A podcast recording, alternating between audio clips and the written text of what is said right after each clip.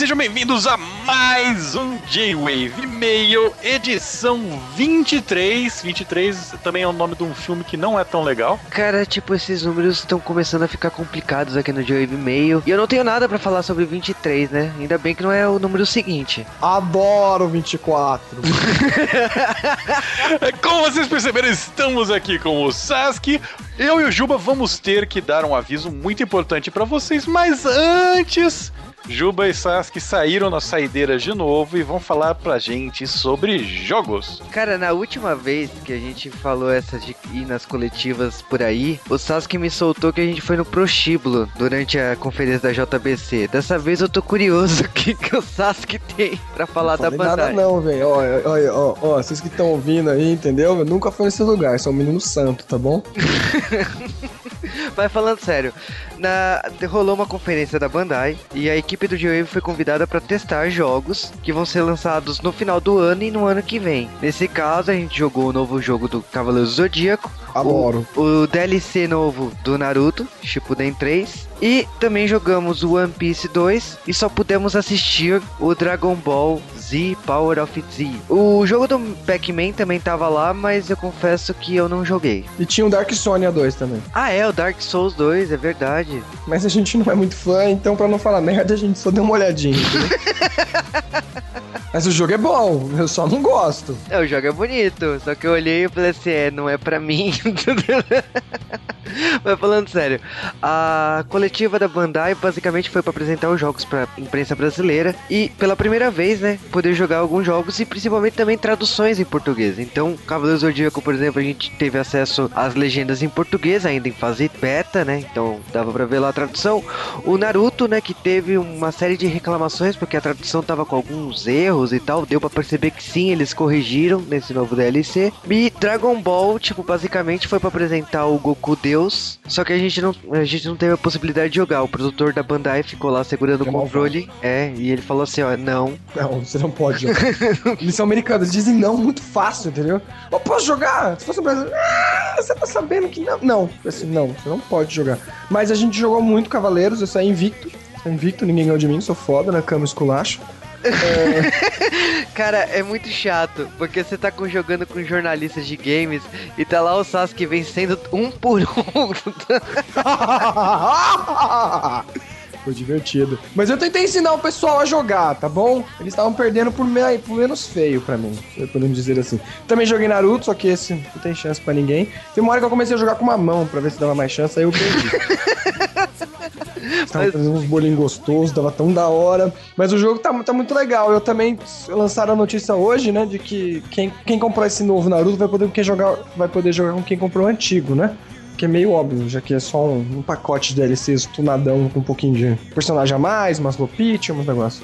É, o novo Naruto ele tem uns filtros novos, né? Ele tem o um personagem novo. O... Na verdade não é bem um personagem, é uma evolução nova né, do personagem. E todas as roupas que foram lançadas por DLC estão lá. 38 é o número de roupas lançadas por DLC.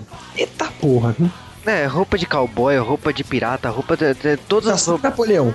E tem um capítulo novo na história, então, tipo, pra quem tá interessado em termos de história, tem um capítulo a mais. No caso de Cavaleiro Zodíaco, tem o um modo história, né? É focado na luta, mas temos um modo história, então, em termos de jogabilidade, tá bem mais interessante. One Piece 2 é um jogo que, tipo. Foda foda, mas também é um filler. O, o One Piece 1 era mais história. Aqui não, aqui não é uma mas história. Mas é um filler bom, é um filler bom. Eu já joguei em japonês, então eu posso falar. Ele é uma história que, como eles não quiseram contar a pouca história que tinha para faltar, e tinha uns capítulos que eles pularam no jogo 1, eles resolveram fazer tipo um fillerzão. Eles vão pra uma ilha e nessa ilha tem um negócio que tem a ver com tempo, espaço, controle de inimigos. Então fica uma putaria. Quem era do bem fica do mal, quem era do mal fica do bem. Uma hora você chega até a lutar contra os próprios membros da tripulação. O jogo é legal, são quatro capítulos, cada capítulo acho que com cinco, oito estágios, não me lembro. Faz tempo que eu finalizei a versão japonesa. Mas é o melhor de Dynasty War da série, que ele faz parte da série de Dynasty War, né? Essa jogabilidade, etc. eu achei o melhor de todos. Tem barrinhas novas, você pode até usar um haki de rei, essas coisas assim. Achei que ficou perfeito, tanto pro Dinosaur como pro One Piece. No caso do Dragon Ball, a gente só teve acesso ao Goku modo Deus, mas o jogo tá lindo pra caramba. Uh, tem muitos personagens ali apresentados, como o nome já diz, né? Power of Z. O também é uma referência ao último filme do Dragon Ball que vai chegar aqui no Brasil em outubro. Então, é, graficamente é lindo, mas é só para um jogador. Eles falaram que não tinha possibilidade de dividir a tela para dois jogadores. Então, todo multiplayer vai ser focado no online. Que multiplayer, né? Porque são oito pessoas. Para quem não conhece ainda, ele é parecido demais com aquela versão que tinha para fliperama, né? Do Battle Royale que é um, é um jogo de time. Lembra quem jogou nos idos tempos do molde de CS, aquele molde que tinha para jogar Dragon Ball? Então, para quem queria lançar aquilo oficialmente, é basicamente isso daí, pelo que foi visto. Eu achei, porque, achei que promete. Pena que eu não joguei. Queria ter jogado, queria ter jogado. É, o que eu falei, tipo assim, lindo o jogo. É o jogo mais lindo que tem da, do PlayStation 3, assim, de Dragon Ball. Não tem como comparar com outro jogo anterior. O jogo do Pac-Man é baseado no novo desenho do Pac-Man. Então, tipo, eu não sei se já tem alguma empresa brasileira que já licenciou, você vai passar aqui, mas o Ananko tá totalmente posicionado em relançar o Pac-Man. Então, esse novo desenho e o jogo é um jogo de aventura. Tem muitas coisas, referências clássicas, mas é um jogo de aventura, com os personagens do, no traço do desenho animado. O, tem o Dark Souls, como a gente já falou, que a gente passou perto. E bom, o, a, a Namco fez, eh, faz isso de tempos em tempos, chama a imprensa especializada para divulgar os jogos.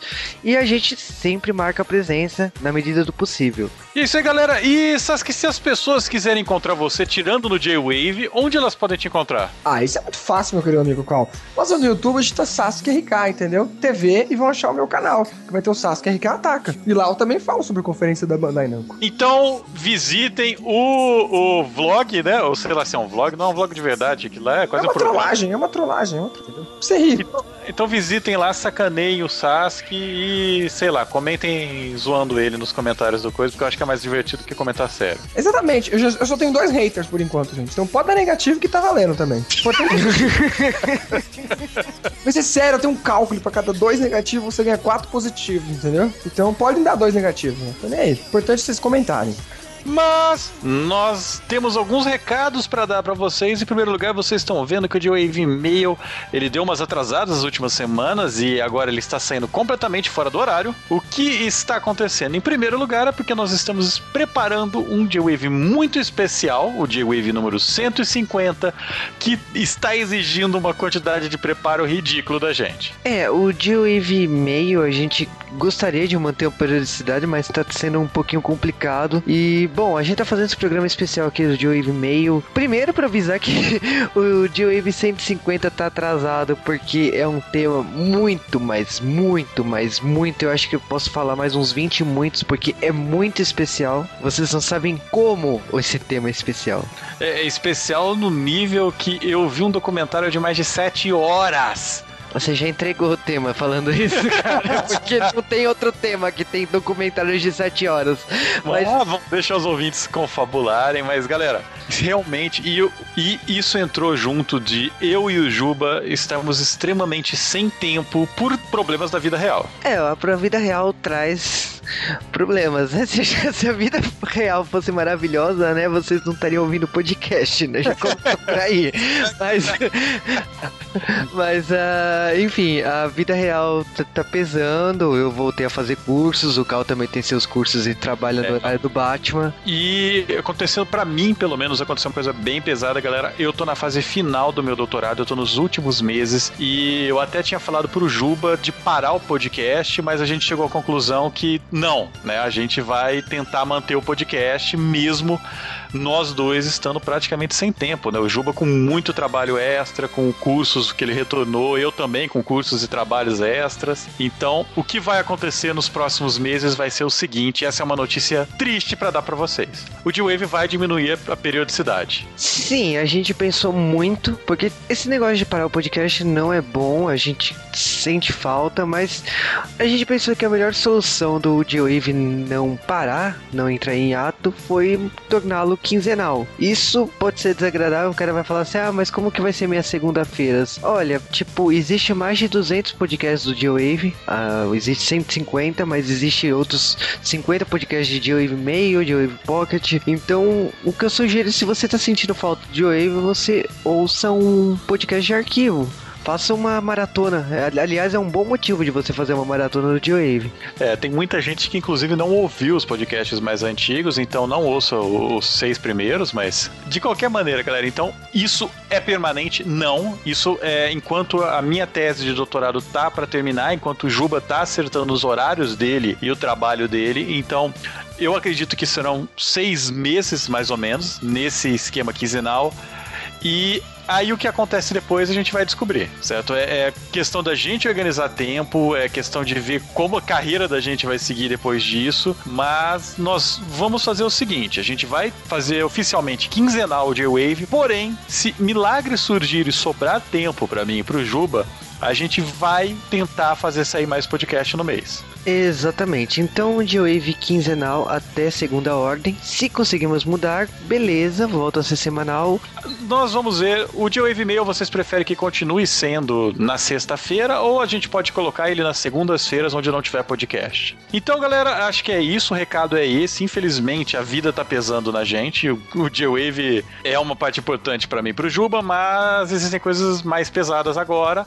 E isso foi meio que justificando essa ausência de J-Wave mail nas últimas semanas mas vamos ler os e-mails. Nós tivemos que fazer uma triagem nos e-mails, infelizmente, porque não vai dar para ler e-mails acumulados de três semanas. Exatamente, então vamos direto para a leitura de e-mails da semana referente aos podcasts 147, 148 e 149. Começou o Anderson Evangelista, mandou-nos um e-mail sobre Loverboy, falando que é finalmente um dos filmes dos anos 80 que nós fizemos que ele não viu. Não se preocupe, passava no cinema em casa, muita gente estava assistindo é, reprise de novela na Globo. E ele ainda perguntou se eu jogo RPG, né? Spoiler, sim. Cara, faz muitos anos que eu não jogo RPG, mas eu já joguei bastante RPG. Meu grupo de RPG se desmanchou e até hoje eu nunca achei outro grupo de RPG. Cal já me fez propostas para jogar por Skype, mas não é mais a mesma coisa. Ah, Juba, Juba é garoto novo, não sabe o que fala. O André Ricardo Silva também nos mandou um e-mail e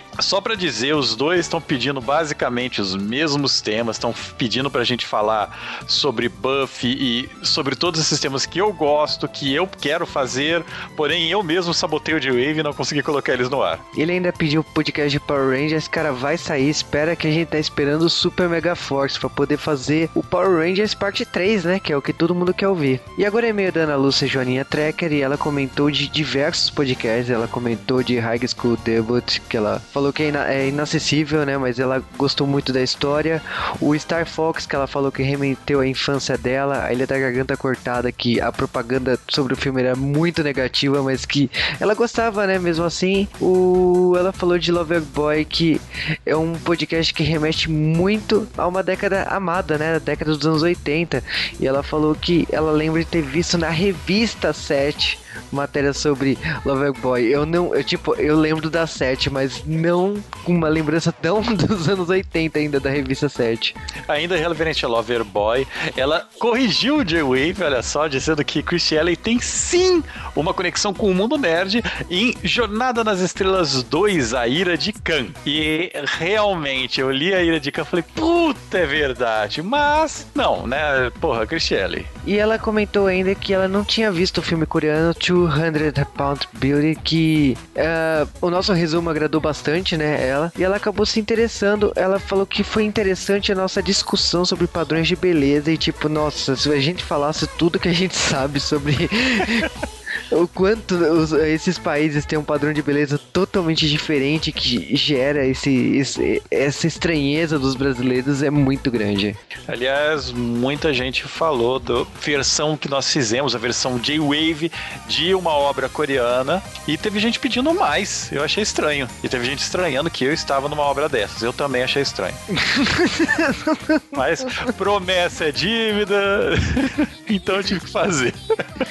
Exatamente. E agora é e-mail do Flávio Gomes que falou de Loverboy, né? Falou do selo de stands de qualidade e, e, tudo mais.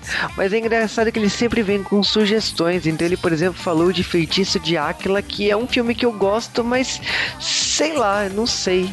Eu quero que você escute a trilha sonora deste filme, e aí você vai pensar com seus botões se realmente você quer ouvir um J-Wave com isso daí tocando no fundo. Não. Ele também comentou do, do podcast do 200 Pounds of Beauty que basicamente foram os mesmos comentários, né? Estranhando que eu estava nesse podcast. Eu, eu também estranhei, gente. Não se preocupe, todo mundo estranhou. Não, a gente sabe disso. Ele também falou de sugestões de doramas e tal. Cara, Ataque Number One, eu juro que em algum momento da história do G-Wave eu vou tentar transformar em, em G-Wave Cast. Agora é meio do Ricardo Teste que falou que ficou inconformado com a Bridget Fonda. É isso em Doutor Hollywood. Ele foi atrás para ver o que, que aconteceu com ela. Cara, Bridget Fonda foi o seguinte: a carreira dela se suicidou e, e nunca mais conseguiu se levantar. Foi uma pena porque ela era muito bonita, não sei se talentosa, né? Apesar da família dela ser a família Fonda. E bom, depois dos e-mails lidos, vamos direto para os abraços da semana. E o abraço começa para o Álvaro César Dolen, seguido para a Paula Safira, que comentou se a gente vai fazer de Wave de Dream Higgs. Cara, eu não sei, tipo, Dream High é um K-drama, então, tipo, se tiver galera para fazer comentário de K-drama, beleza, a gente grava aqui no J-Wave. Agora é abraço para Rafael Padilha, Diego Miabissamá, para Luísa Mota, para Marlon Martins e também para o Maquezan, para o Samuel Fleingner, para o Rafael de Andrade, também para o Danilo Mortari, para o Ricardo, para o Suzai Kun, para o Jim, para o Nerd Master, que achou o como o local tá no podcast de Dorama. Eu também. Um abraço para o Eduardo T. Hirose. Um abraço para o Jin San, que é o Ícaro Melo. Um abraço também para o Espaço Santana e para o Anderson Perotti. Abraço também para o Thiago Rato e para o Patim. E bom, esses foram os abraços da semana. Lembre-se que para mandar e-mail por gwavecast.com.br faça aquele fluxo semanal no post também. Entre no Twitter para qualquer dúvida e lembre-se também do grupo do Facebook. Então, qualquer sugestão, qualquer conversa, entre lá no grupo do J-Wave no Facebook. E para vocês estão ficando triste que o J-Wave vai mudar sua frequência, vou deixar uma dica de um tema que já foi gravado e só está esperando sair.